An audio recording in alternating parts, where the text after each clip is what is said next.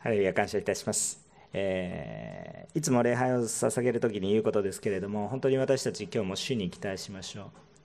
えーこの御言葉を通して私たちが本当に変えられていくいつも感動のあるそして神様によって導かれていくそのことを感じていくことのできることを信じます。ところが今日の御言葉っていうのはなかなか希望を持って喜んで、えー力が湧いてくるような御言葉の箇所ではありません。内容としては非常に憂鬱になるような内容。信仰を持っていても何の意味があるのかと考えてしまうような内容であります。けれども、この今日のタイトルにも書いたように御言葉は滅びない。ということですね。本当に私たちのこの聖書の御言葉そしてその力っていうのはですね、えー私たちの中に力強く働いています。そして今日も私たちの礼拝の中でこの御言葉が豊かに回復する時えー私たちは力を得そして変えられていきまた不思議な体験を私たちもしていくんだという確信を持ちながらえーこの御言葉の分かち合いをさせていただきたいと思います。今日の聖書の箇所は主の働きをする時でさえ考えられないような苦しみが私たちを襲うことがあるんだということについて、えー感じさせられるものです。でもちろん主の働きをすると不幸になりますよと言いたいわけではないんですね。いつも苦労ばっかりしかないというわけではありません。それを超える遥かな喜びがあります。しかし、えーこの罪の世界の中では、え愛が伝わりにくいいつも言っているんですけれどもその結果主に従って愛を示そうとする時に苦しむことがどうしても起こってきます。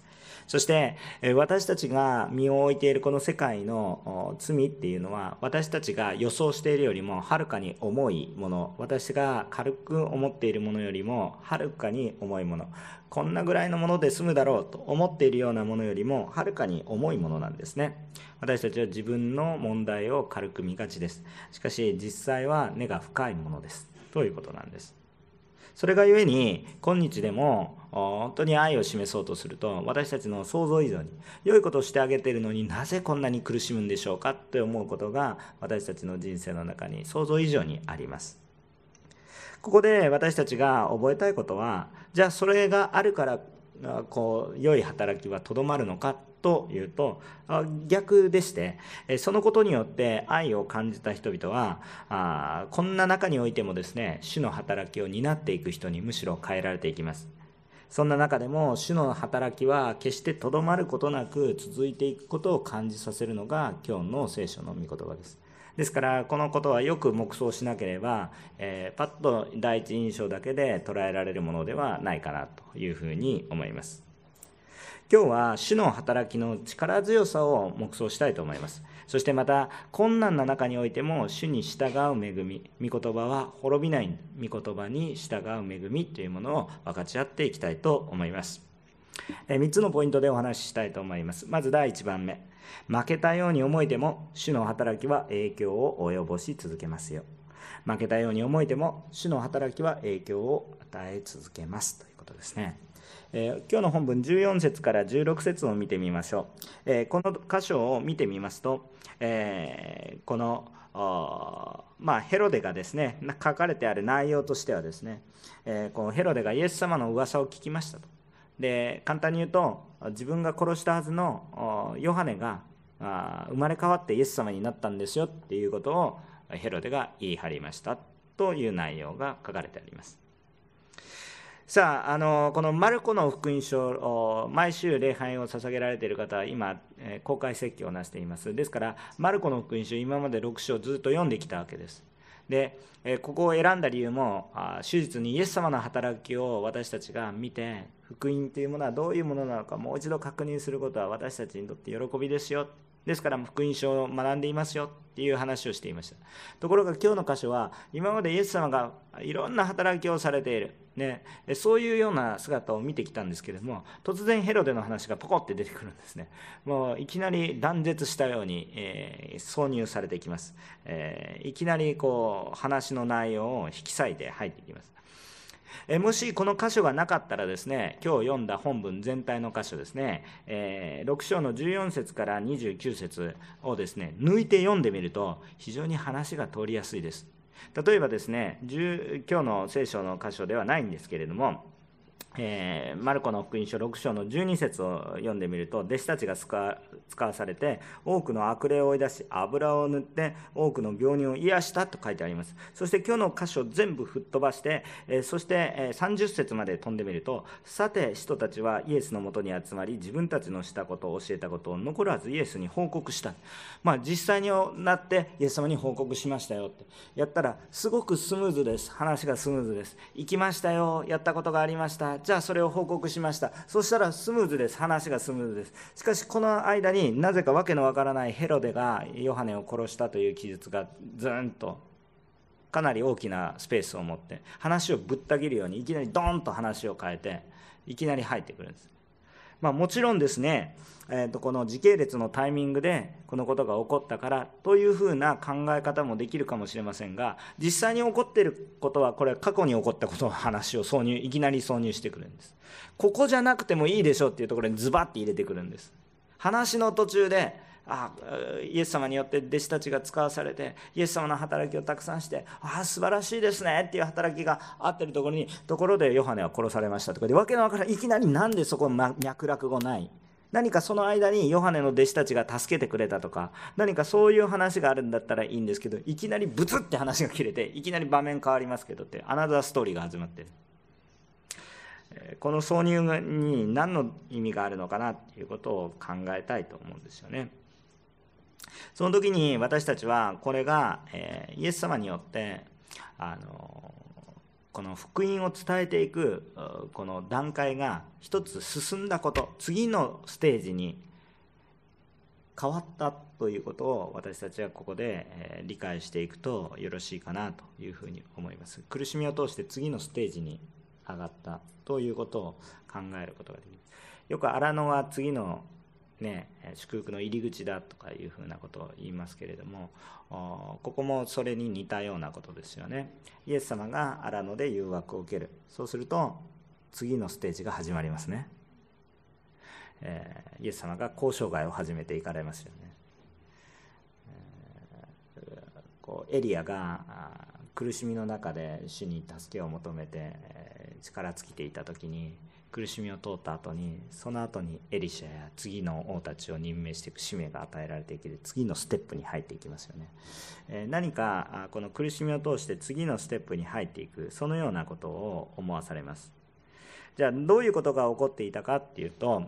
ちょっと今日の本文だけで考えていないので少し話が見えにくいかもしれませんが今日の聖書の箇所が入る直前に何が起こっていたかって言ったらイエス様が自分の権威を弟子たちに委ねられた。イエス様が働くんじゃなくてキリストの弟子がキリストの働きをするように委ねられた。キリストがキリストの働きをするのではまあもちろんですね。ちょっと霊的な意味においてはですねキリストがキリストの働きを今でもしてるんですよ。今でもしてるんですけれども。しかしその働きを委ねられたということが起こったということもまた聖書的な事実ですよね。イエス様が直接人として直接触れていくだけではなく弟子たちに委ねても主が働いてくださるっていう次のステップに移ってるっていうことですね。弟子養育が次次のステップに移ったっていうことが分かりますよね。イエス様だけが活躍一人だけが活躍してるんじゃなくてそれが弟子化が起こり始めているっていうこと。それが、えー、見えます。でもう一つ。イエス様が来られる前はヨハネが導いていたんですけれどもヨハネが導いていたんですけれどももうヨハネがいなくなっても神様の働きは次に進んでいる。むしろヨハネではなくイエスによって成し遂げられているんだということが鮮明にされていく。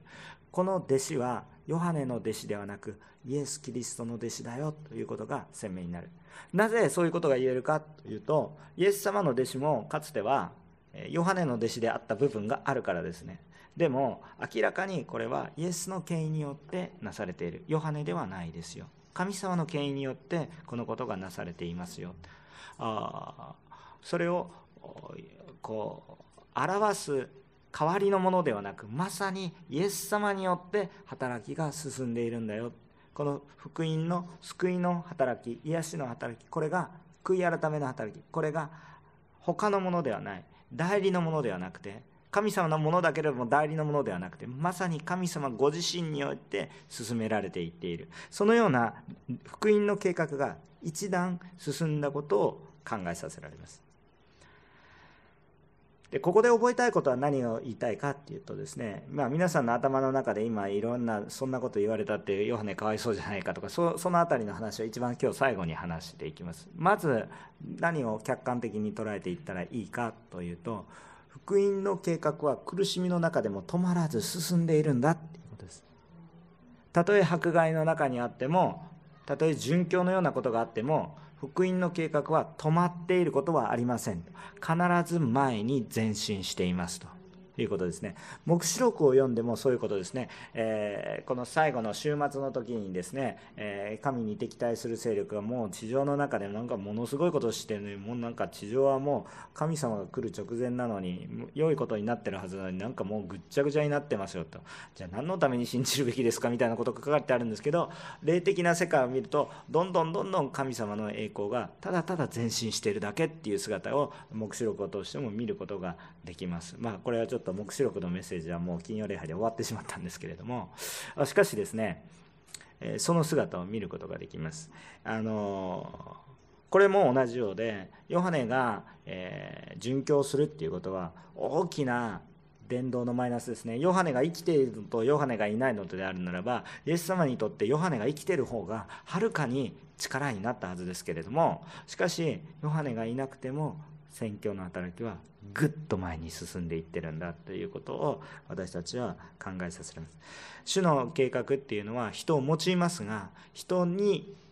完全により頼むものではなくて主は人を参加させてくださって喜びを私たちにボーナスのように喜びを与えてくださいますけれどもしかし人がなすのではなく主が成し遂げられていてそれは力強くどんな状況の中でも前進しているんだっていうことの確信を皆さんが持ってほしいんです。だから今日皆さんの中に主を信じていろいろやってるのにうまくいかないようなこともあるかもしれませんけれどもうまくいかないのはうまくいってないんです。思い込む必要もないですうまくいってないことはうまくいってないでも主の中にあって歩んでいることであるならば私たちの想像を超えた苦しみはあるかもしれませんけど私たちの想像を超えた福音の前進もまたそこにあるということを信じて今日私たちの苦しみも無駄になっていないということを覚えたいと思うんですね。しかしですね、先ほども言いましたように、それはそれとして、このヨハネが歩んだこの殉教の苦しみについても 黙想させられるわけです。まあ、それはそれとしていいけども、やっぱり私も一人の人ですよね。まあ、全体としてずっと進んでいってはいいかもしれないけれども、私として命を失ったら全部失うんじゃないかという、そういうようなね、思いになるわけですよ。全体としては犠牲も少ない、あ犠牲もあっても仕方がないって考えたとしてもですね、全体としては自分もわかるけど、その犠牲に自分が当てはまるんであれば全部失うような感じになってしまってですねこれは厳しいそういう思いになるんだということを思うんですよね。でこれからのこと少しですねそういうこともちょっと含めながら黙想していきたいなと思うんですね。でまずですねでもこのところでですね、ヨハネは殉教したわけですけれども、バプテスマのヨハネ、洗礼者ヨハネは殉教したわけですけれども、まず、この、なぜこう死ななければならなかったのかっていうことに、まずいきなりぐっと頭を持っていく前に、このヨハネの殉教がもたらした影響について少し考えていきたいと思いますね。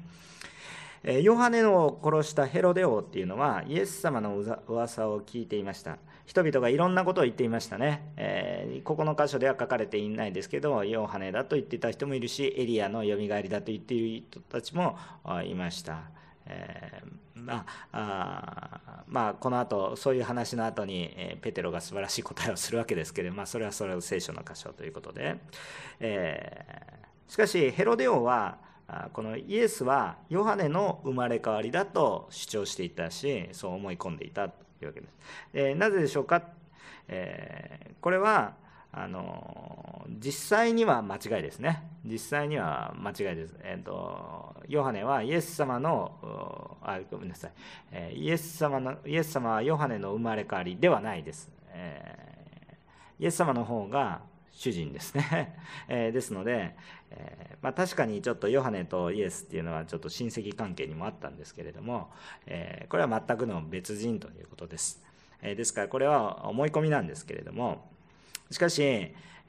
ヘロデに対してですねこれほどまでにヨハネが影響力を与えていた神の人正しいものっていうのはヨハネから来ていたんだっていうことを強く感じていた証拠なんですねなんでこんな不思議なことが起こるの？それはヨハネだからできたと思ったんですよね。それはヘロデに対してヨハネの大きな影響力を与えていたっていうことを思うことができるんです。ヘロデはヨハネを考え一つで殺すことのできる実力もありましたしそれは簡単にできたわけなんです。実際に考え一つでヨハネを殺害しています。しかもしょうもない理由で殺害していますね、だから実際にヨハネっていう存在はヘロデにとって何か軍事的的政治的に恐るに足る人かって言ったら全然そんなことはないわけです。えー、ひねひねったらひねれる人なんです。そんな怖い存在でもありません。しかしヘロデはヨハネの存在を恐れていたわけですね。そしてたとえ殺したとしたとしてもその影響力が非常に残っているわけですね。むしろその影響力から永遠に逃れられなくなったと言ってもいいかもしれませんね。このヨハネっていうのは殉教しましたけれどもその影響力はむしろ生きている時よりも強く神の清さを伝えるものになっているということです。まずこのヨハネの殉教がもたらした影響について今考えているわけですね。えーと、なんで殉教しないといけないのかっていうそこの疑問は最後の方にちょっと取っておきますのでまだ皆さんの中で疑問を持っておいていかれてもいいと思いますけれどもしかし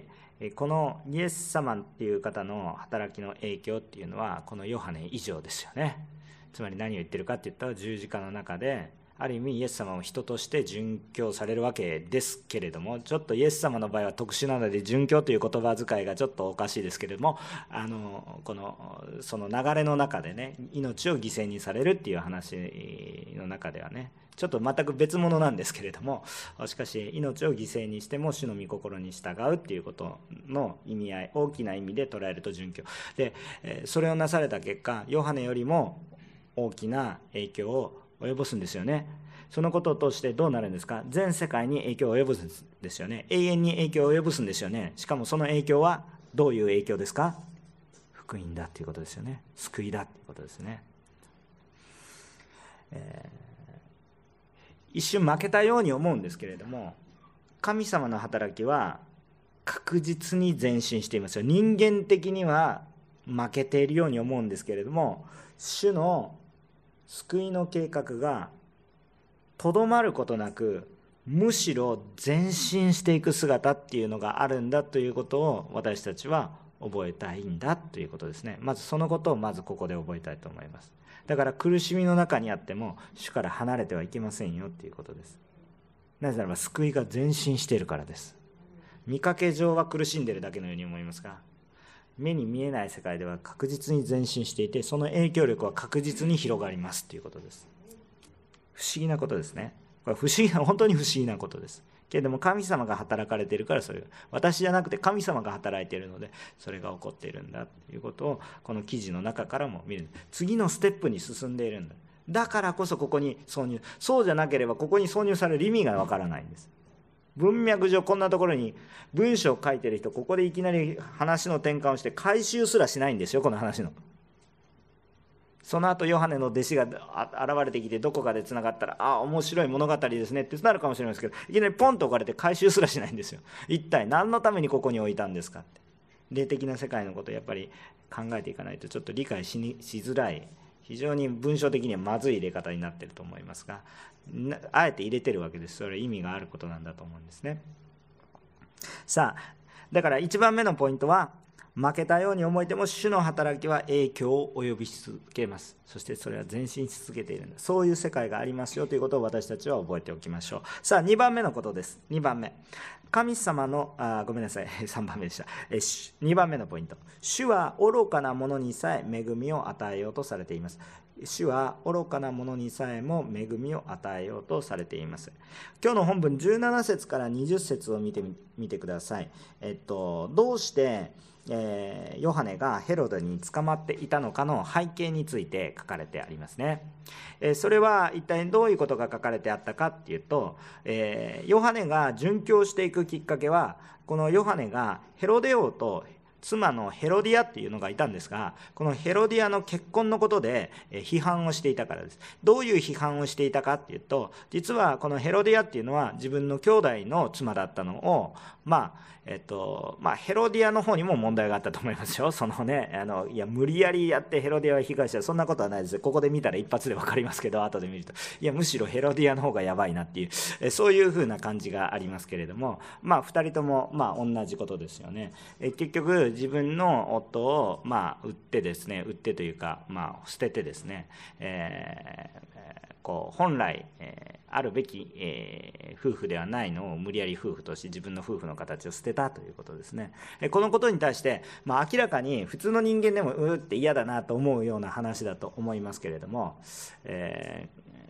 ー、これは立法に逆らっていることですよって言ってヨハネが強く主張したからですね。そのことが一番不況を買ったのがヘロデよりもヘロディアですね。うんこれはね別に男性が悪い女性が悪いとかそういうねしょうもない理屈にいかなくても人間の罪の深さですよ。別に男性が罪深いとか女性がそんなそんなことで別に男女の戦いにしなくていいと思いますね。あのとにかくもう男性であれ女性であれ本当に、えー、このダメなポイントがあるということです。もう本当に、えー、罪を指摘されてるんですけどそのことをこうまあ世間的な表現をすると逆ギレですね。もう本当に、えー、当然のことを言われたんですけれども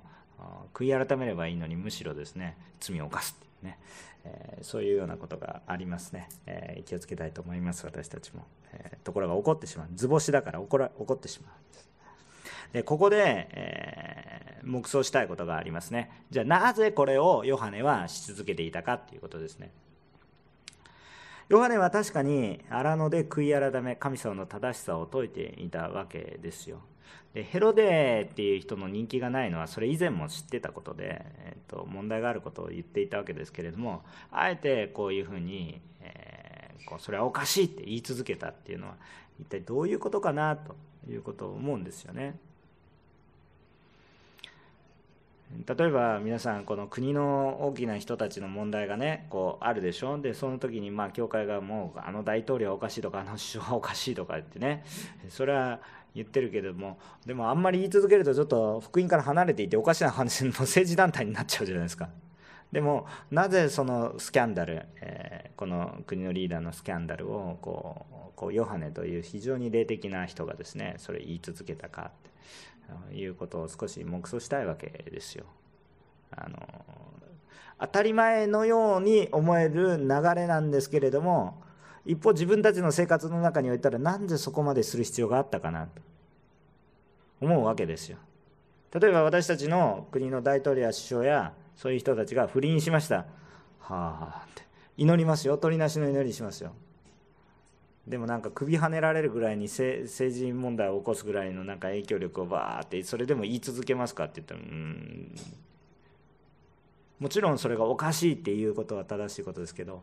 うん。何かこうちょっとですね、えー、理由がありそうな気がしますね。それを殺されてもいいから言い続けるっていうね。そういうことがあったわけですよ。ですからこのことに対しては答えを言う答えて言いますかねこのことは、まあ、ヨハネがただ正しいからといって自分の正義感で語っていたことではなく特にヘロデに語れと主が言われていた聖書に書いてないのであんまり強く言い過ぎるとよくないんですけれどもそれが示されてない限りそこまで言い続けるかなっていう感じを個人的には黙想します。うんあのそこまで言わなくてもいいのに、えー、まあ言わなくていけないことですよ。でも世の中では残念ながら溢れていることですよ。ね。ね、でもそれ言い続けたわけですよ。確かに政権の問題になるかもしれないですけど。でも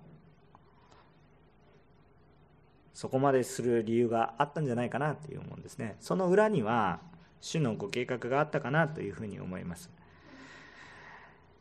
もちろんですね、えー、別に王に対して放置しておけばいいことを強くね、えー、まあもう本当にこういうことは立法にかなっていないことですよっていうのはいいんですよ。ででもねあのそれをもう本当に王が目をつけるぐらいまで言い続けるっていうことですね。でまず覚えたいことは何かって言ったら神様が民を憐れまれましたよということですね。リーダーが愚かだと誰が苦しむんですか？リーダーは苦しまないんでしょ。リーダーが愚かだとリーダーは苦しまないですけど誰が苦しむんですか？民が苦しみますね。民は現れ憐れまれたというのが一つ理由大きな理由としてあるかあるかと思います。そこでものが言えるヨハネを用いた。次にまた考えられる理由、まあ、これはね、目想の域を超えないですから、あの少し注意して聞いておいてほしいんですけれども、1番目も2番目も聖書に明確にこうだからと書いてあるわけではありません。えしかし、えー、考えられることですね。神様は愚かなヘロデとヘロディアでさえ正しさを伝えずにはおられなかったということですね。こうヨハネがこのようにヘロデとヘロディアに使わされた理由はそれは一体何かっていったらヘロデとヘロディアの問題が根が深いからです、えー、罪の罪人に主が良いものを信頼できるものを送るんですよ。弱いからこそ適当なものを送ってはい滅びなさいって言うんじゃなくて一番重症だから名誉を送ったっていうことですよ。つまりこれは一体何かって言ったら滅ぼそうとしているのではなく悔い改めさせようとした。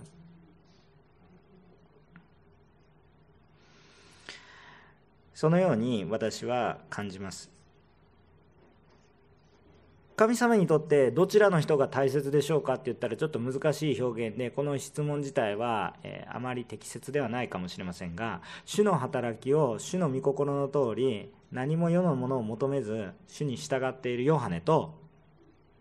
世のことばっかり考えて自分の欲望に走っていてルールさえもねじ曲げてしまうようなヘロデとかヘロディアとどちらが神様の喜びになっているかって言ったら明らかにですねヨハネの方が喜びになってるんです。喜びにはなってるんですけどそのようなものを用いてでさえヘロデやヘロディアのところに送られ神様の正しさとまた救いに導く言葉をかけずにはいられなかった神様の愛の大きさがあると私は思います。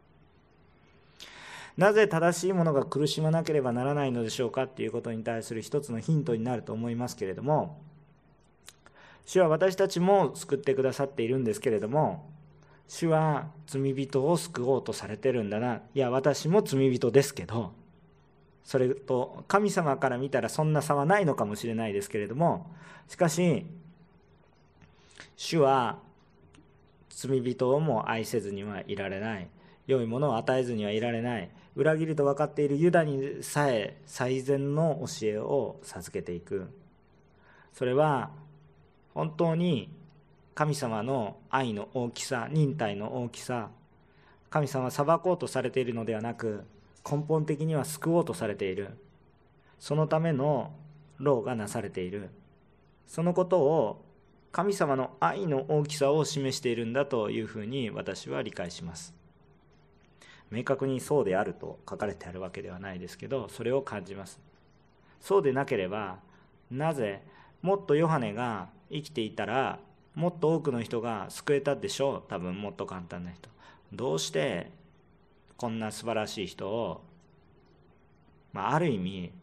こんな救いようのない人のところに送って無駄死にさせるんですかって思いますよね。こんな人はさっさと裁いてしまって私たちの正義感だと救える人を救った方がいいって考え方になるんですけどそういうことはされないんです。もし主がそういう考え方をされているんだったらばイエス様の犠牲はもうないです。私も救いようがないものだからです。だから神様の愛の大きさを感じせずにはいられない聖書箇所だということですね。なぜここの場所になぜ人々に弟子たちを使わすんですか？なぜイエス様を使わされるんですか？それはヘロデのところにまで使わす。ヘロディアのところにまで使わす。神様の愛が溢れているんだ。そういうことを見ると突然ですね突然ですね話の流れがつながってくるんですよ。これいきなり話の違う話じゃなくて一つの流れができてくるんですね。ですから私たちはこのことを覚えて、えー、主の愛の大きさがあるんだということを覚えていきたいと思います。そして最後3番目ですね。最後3番目、えー、3番目のポイントは神様の恵みは恵みとして謙遜に受け取り主に従うことが大切恵みは恵みとして受け取り謙遜に受け取って主に従う。神様の恵みは謙遜に受け取って主に従う。神様の恵みはちゃんと恵みとして受け取って謙遜に主に従うっていうことが大切ですよっていうことを分かち合っていきたいと思います。21節から29節読むのも嫌な内容です。胸くそ悪い内容です。支援の席で酔っ払って調子にこいて約束した内容で人を殺すっていう話です。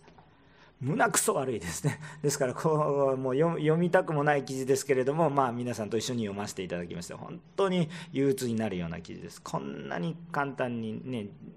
えー、人は王になる時には人国民を生かすためにね国の民を生かすためにやってるんですけど自分のために殺していくっていうしかも不必要なタイミングでただお酒を飲んで自分のプライドのためにもうこうもう本当胸くそ悪い話ですよね、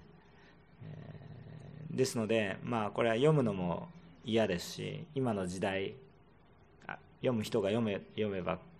ものすごい怒りが湧いてくるような 内容だと思いますけれどもあ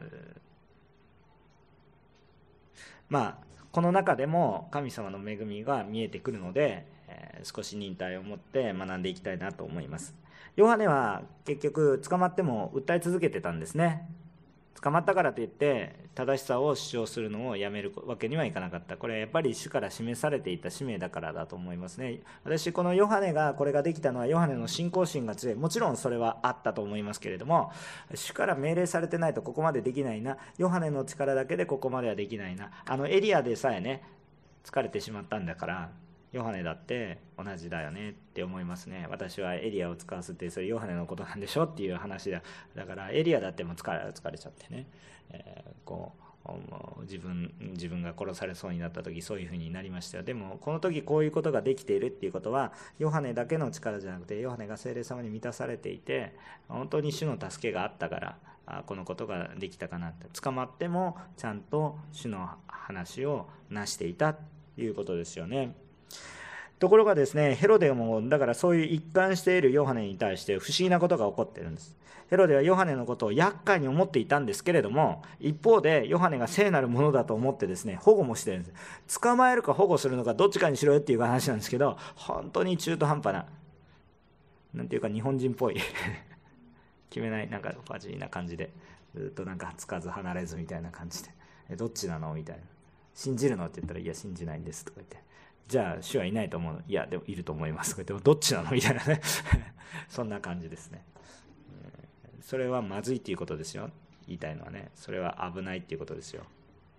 私たちの信仰でもそれはまずいっていうことですよ。しかしねヨハネの働きはやはりこんなヘロデであっても保護したいと思わせるほどの思い聞かなければいけないと思うほどの影響力があった。つまりヨハネは決して無駄なことをしていたわけではないということです。まあ、それはまず理解していきましょう、えー、ヨハネは無駄な努力をした。もう意味のないもののために無駄な犠牲を払った。そういうことでは決してないということです。確実に響いていた部分はあったということですね。ただ聞きたくない内容を話していましたけれども相手にとって。しかし一理ある。正しいと思わせるその内容を語っていたということですね。うん、なんか私たちも伝道する時にこういう体験するかもしれませんが本当に私たちもちゃんと真理を持って語っていく必要があるかなということを感じさせられます。で一方でこのヘロデっていうのはその御言葉は正しいなと思いつつも彼の中にどんな問題があるんですか？でも御言葉は聞いていいなとは思ってるけど従ってないんです。御言葉いいなと思っていて正しいなと思うからこそ保護するしヨハネも聖なる人だと思うので保護してるんですけれどもその御言葉には従ってないんですよ。これはもう大きな問題なんですよ。つまり同意はしてるけど信じてはいないんですよ。それはアイデアリーグッドだけど私は別って考えてるんですよ。良いものだけど私は別。なんか本当に日本人っぽいですよね。キリスト教良いものかもしれんけど私はまた別ですよ。これは良いか悪いかって言ったら非常に悪い状態です。いや認めてるんだからいいでしょって。そうじゃないです。非常に悪い状態です。なぜ？結果は大きな罪を犯していくことになります。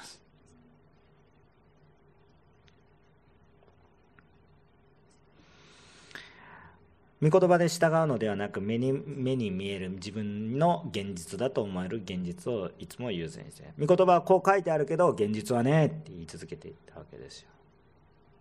でも御言葉認めてるんだからいいいいんじゃないですか。認めてないよりもはるかにいいんじゃないですか。認めてないよりも悪いかもしれません。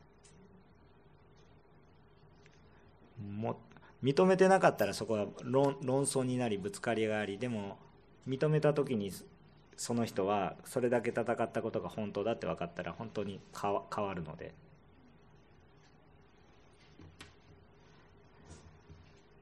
認めてるけど信じない神様をバカにするのもいいところだし結局は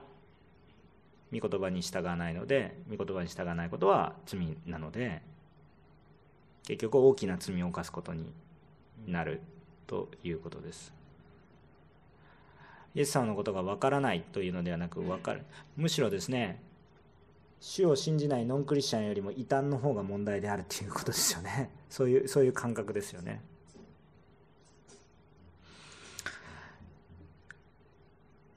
黙示録の最後でも一番厄介に最後まで残ってくるのが偽預言者っていうことですよね。信じない敵対するものっていうよりも偽預言者の方が最後最終的に問題になってくるんですよね。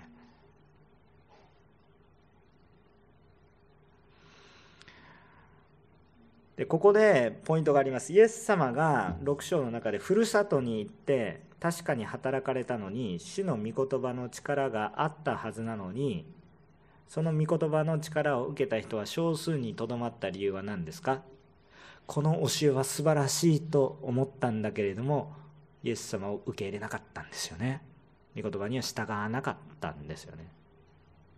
その結果恵みを受け取ることができなかったという話でしたよね。先週。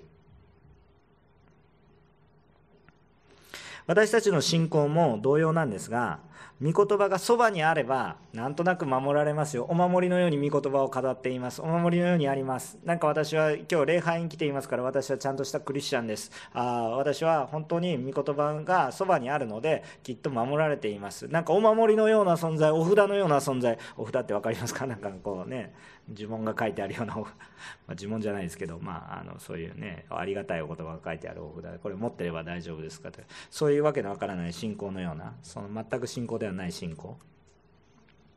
私はなんとなく礼拝を捧げていますからなんとなく大丈夫ですとかそういうようなことではなくて御言葉が私たちのそばにあればいいんじゃなくてじゃあ御言葉はどこにないといけないんですか？御言葉はうちにないといけないんです。私の行動の中に御言葉がないといけないんです。御言葉をそばに置いていて私はただ単になんとなくクリスチャンですとか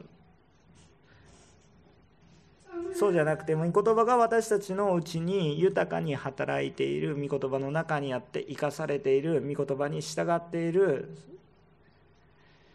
生きた信仰となっていく。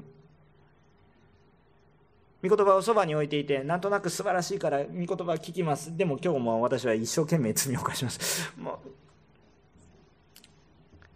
非常な危険な状態にあるということですそれは。まあ、もちろんですね、ノンクリスチャンの方にですね、いきなりそういうことを言って、ガミガミ言っても仕方ないです。これは皆さん、クリスチャンだからこそ言ってるんですよ。ノンクリスチャンの人には忍耐を持って伝え続ける必要があります。でも信じてる私たちもヘロデのヘロデみたいな状況になっています。でヘロデみたいな状況になっているといざという時にどうしますか？私たちは主に対して決定的な罪を犯してしまうかもしれない。非常に御言葉はそばにあって御言葉には同意してるけどいつも精霊様に満たされない。で自分の考えで行動する。それは信仰生活ではないということです。だから今日も主の御言葉が私のうちにあるのを期待しましょうって言ってるのはそういうことです。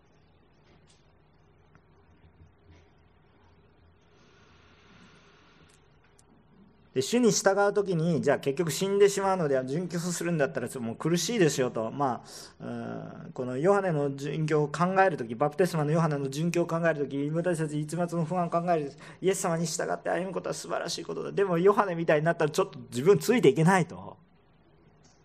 12人の弟子たちもそのほとんどが殉教していく。まあ、別のヨハネですね。12人の弟子のヨハネ以外はほとんど殉教していまあ、あのそれはいわゆる迫害の中で殺されていく、ね、あの老衰を持って静かに一生を全うするっていうことの殉教じゃなくてね本当に殺されていくっていう殉教。まあ狭い意味での殉教ですよね。広い意味での殉教はクリスチャンはみんな殉教します。イエス様を信じて天に召されていきますからそういう意味においては広い意味では全員殉教しますけれども。って皆さんそうでしょ？イエス様もクリスチャンのまま天の御国に行くんでしょ？クリスチャンじゃなくなって 天の御国に行くわけじゃないでしょ？信じたまま行くわけですから。広い意味ではでも狭い意味においてはその狭い意味のことを私とてもそんな勇気ないですしそんなことできないですよ。正直苦しみたくないですし。苦しみたいっていう人はですねあの仕方ないっていう人はまだ分かりますけど苦しみたいっていう人はちょっとおかしいですからちょっとねそれは気をつけてくださいね。あの恐怖しますよ。怯びるわけですよ。嫌なわけですよ。痛いのは嫌なんですよ。恐れます。恐れも生じます。全く恐れも生じません。ちょっと頭こう大丈夫ですかっていう話になります。それは苦しいことは嫌なんです。無駄なお無駄な犠牲にはなりたくないっていうものはなおさらのことです。なおさらのことです。当たり前のことです。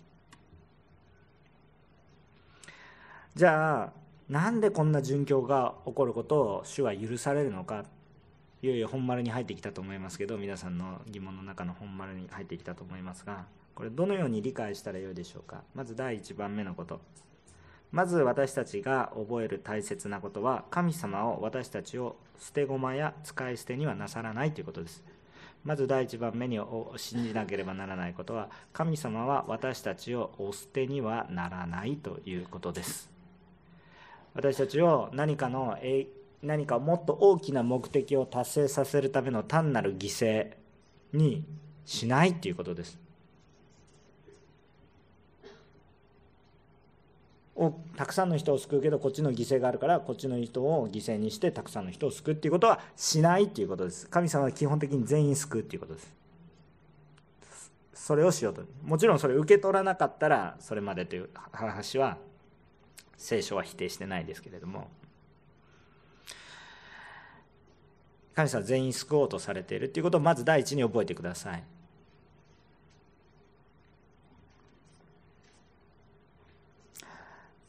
イエス様っていう方がですね全ての犠牲を負われたんです。あえて主が捨て駒を使われました。それは一体何か。ご自身ですよ。私を救うためにイエス様が捨て駒になられたんですよ。同じように生贄を人間の生贄を捧げるものを神様は徹底的に嫌われました。それの戦いが魚種焼きやまあ、モーセ五章に書かれてあるそういう内容ですね。それと戦われた内容がね。その後の知識とかも同じような戦いがずっと続きますけれども。犠牲はイエス様だけでいいんです。だから私たち今礼拝で生贄捧げてないでしょ。生贄捧げちゃいけないんですよね。なんで。それイエス様がバカにしてることだから。だから今牛持ってきてないでしょ？羊も持ってきてないでしょ？イエス様の犠牲が完璧だからですよ。そこに付け加えちゃダメなんですよ。だから私たち今祈りの祭壇とか代わりの祭壇とか比喩的に表現する表現もありますよ。賛美の生贄だとかそういうこと。でも神様の喜ばれる生贄って何かって言って生贄っていう表現がちょっと強いですけど私たちが礼拝者として出てくることですね。生きているものとしてね。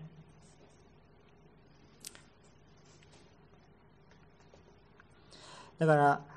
じゃあねこの捨て駒のためにご自身の命をイエス様捨てられるか。そんなことはないです。あなたは高価で立ったイザヤ書でもそう。ね有名な御言葉です。でも捨て駒のために全知全能なるイエス様が犠牲をなさるはずないんです。本当に私たちを救いたいがために全身全霊を持ってこれをなされます。だから私たちはまず大丈夫だということです。神様は私たちを捨てはしない。必ず愛され必ず導いてくださり必ず。それをまず第一にこの殉教を考える時にまず第一に覚えることです。神様は私を捨てようとしてはおられないっていうことですね。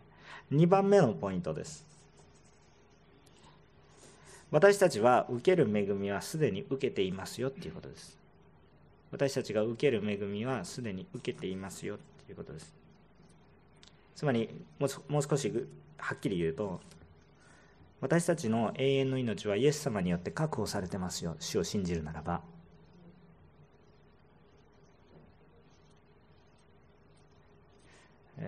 ちょっと受け取りにくい方もいらっしゃるかもしれませんけど私たちは死んでも生きる人生もすでに与えられているので、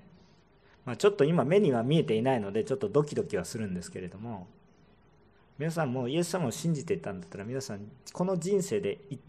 唯一しなければならない必ずしなければならないことをもうすでにしてるんです。あなた勝利者です。成功者です。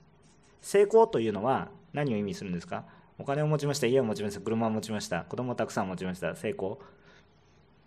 クエスチョンですね。成功というのはこの世の中の成功というのは私たちがイエス様のものに立ち返ったということです。これが重要な一番重要な成功者の条件です。なので皆さんも成功してるんです。永遠の命握ってるんです。だから送り込みます。だから苦しいところに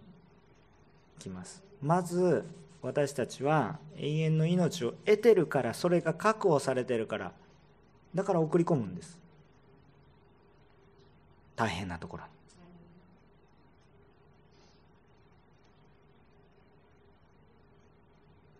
もう永遠の命が確保されてないものを捨て駒のようには送らないんです。捨ててないから大丈夫。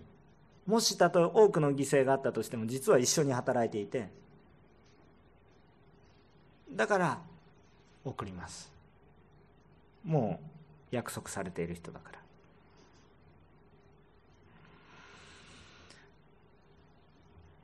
ここはもうイエス様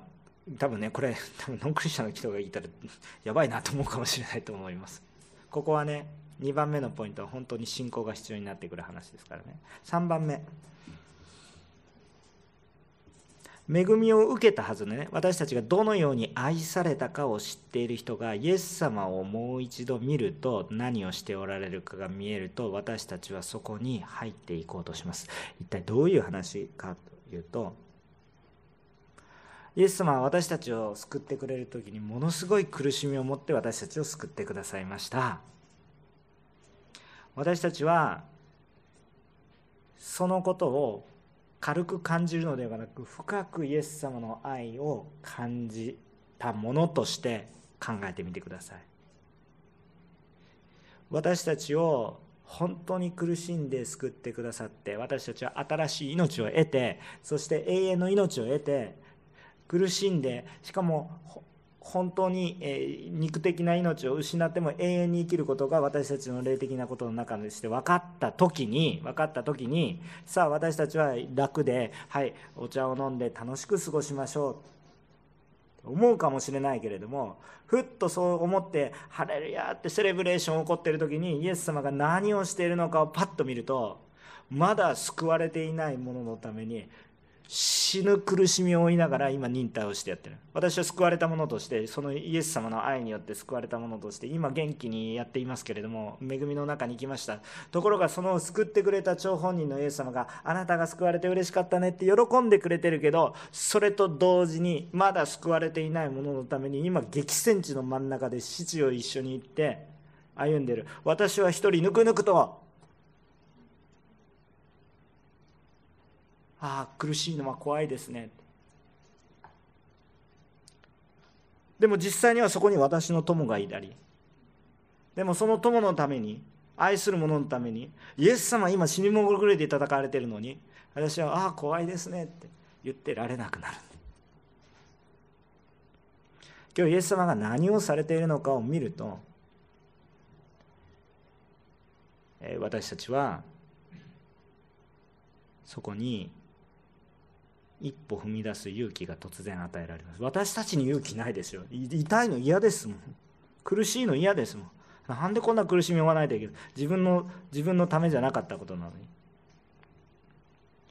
でも自分がどう救われたかそしてその救ってくださった方が今何をしておられるかそれを見た時に私たちのなすべきビジョンが見えてくる。そこに自分にない勇気が与えられてくる。それを見ることができるのもまた神の助けの霊である。精霊様の助けによってそれを見ていく今日皆さんイエス様を見ていますか？ってことです。精霊様の助けによってイエス様を見ながらこの御言葉に出会ってますか？もうもう痛い話ばっかりでしょ。牧師もあもう本当に牧師ができてるから言ってるわけじゃないですよ。でもそのことが見えてきたら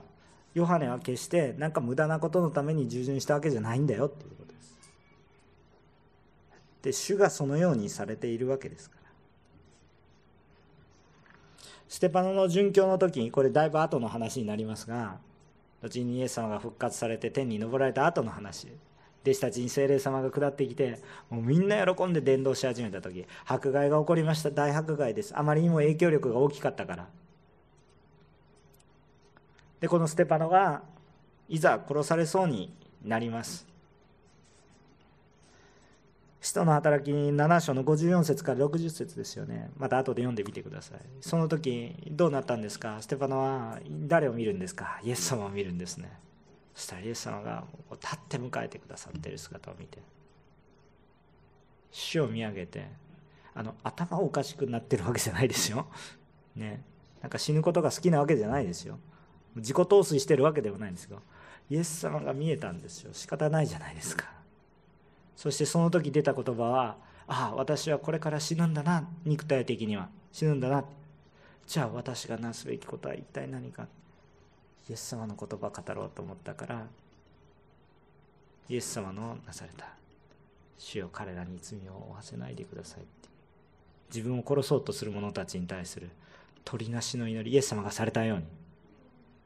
その言葉が出てくるんですよ。こんなん出ないですよ皆さん。なぜ出たんですか？ステパノの哲学が素晴らしかったからですか？これ多分ね僕思うんですけれども分かんないですよ。分かんないんですけれども聖書に書いてないから分かんないですけどきっと一番びっくりしてたのはステパノだと思います。私なんでこんな言葉語られたかな。イエス様見てたらもう自然とそれが出てきた。語るしかなかった。イエス様を見たから。私は主のしもべでしたねって。死ぬまで私はちゃんと主の取りなしをなす主の働きに沿うことができましたね。今日ね皆さんね立派なクリスチャンになる自信なんてなくていいです。ここに立派なクリあのここに立派なクリスチャンで満ち溢れてたらもうちょっとリバ いやそういうそういう文句じゃないですけど牧師からそうだと思いますね。もっと立派なクリスチャンだったらもうもうちょっと違う影響があったかもしれませんけれども。そんな自信なんてなくていいです。主の働きをしようとする時には震えます。ここまでしますか？こんなことしないといけないですか？私のようなものが何ができますか？逆に震えないような仕事ばっかりしてるんであるならばそれはもう自分の仕事してるんですよ。主の働きっていうのは何か私たちはリスキーに感じます。リスキーだから主の働きではないですよ。しかし主から言われたことを考えると私のようなものこんなことできない。平凡に暮らしたい。思いますけれども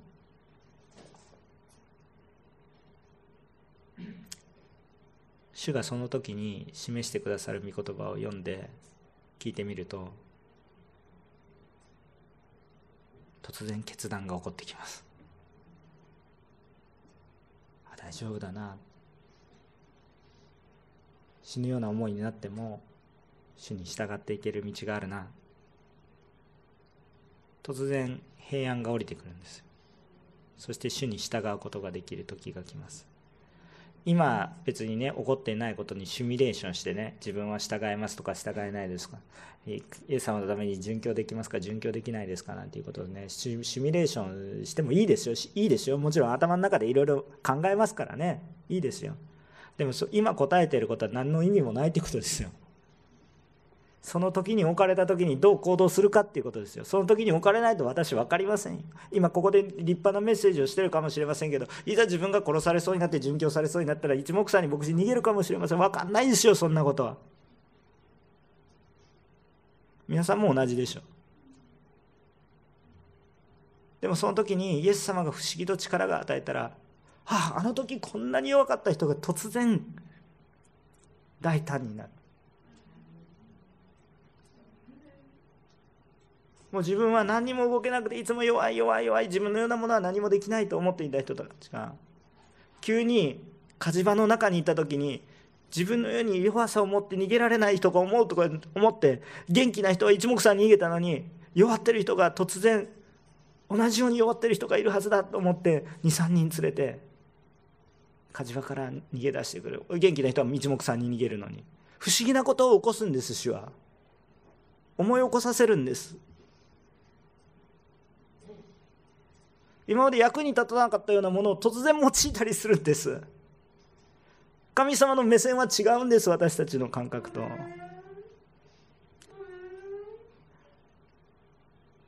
だから今日苦しみの中にあってもね御言葉は滅びないよ主の働きは続いていくんだよ主に触れられた時私たちは変えられて勇気も与えられますよと。ヨハネの働きは無駄だったんでしょうか？とんでもないですね。彼の影響によって大きな影響力をまたイエス様に対しても素晴らしい証となっていった。イエス様を受け入れる前でも後でも恵みは恵みとしてねいいですか？イエス様を受け入れる前であるならばこんな罪人をどうして救ってくださるんですか？っていう恵み。これは本当に受ける価値のないものが受けるべきだったものなんだということを理解して受けてイエス様の救いを受けた後でも私を救ってくださったイエス様が同じように他の人にも今も働いているんだから私が受ける恵みは主と共に歩むことだ。これもまた私には恵みだ。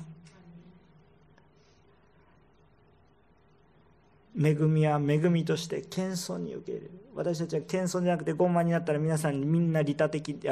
もう利己的ですよ。みんなセルフィッシュですよ。わがままですよ。自分の利益は自己中心的なんですよ。もう分かってる。もうこんなこと言わなくても分かってるじゃないですか。お前自己中心的だなって言ってる人も自己中心的だそんなことは分かってるんですよ。もうそんなもうあらかじめ言っても仕方ないことを論議しても仕方ない。でもねでもその中で主が何を成してくださってるかを見ると私たちは謙遜に恵みを受け入れていった時に主の言葉に従うことができ主の言葉に従っていくことっていうのが非常に大事。イエス様を黙想するんですね。イエス様考え結論的な話です。今日は苦しみが増しているように感じるような聖書の箇所の分かち合いでした。私たちの今の世界も苦しみが一方的に増しているような状況を感じますし皆さんの信仰生活の中でも苦しみが増しているかもしれません。しかし覚えたいことはそれによって主の働きがとどまっているわけでも後退しているわけでもありません。むしろ進んでいます。御言葉は滅びません。この御言葉の約束は私たちに対してもそうです。主イエスを信じなさい。そうすればあなたのあなたの家族も救われる。御言葉は滅びません。いっぱいあるでしょ。何が残ってますか？皆さんの中に御言葉が何が残っていますか？委ねますけれども御言葉いっぱいあるでしょ。その御言葉は私に対しても滅びませんし私の友に対しても滅びませんし私の肉が滅びる時も滅びません。だからどうか御言葉を信じるものであってください。マルコの福音書13章の31節を最後にお読みしたいと思います。もうこのそのまんまです。最後に告白してお祈りをしたいと思います。ご一緒に告白していきましょう。それでは3はい。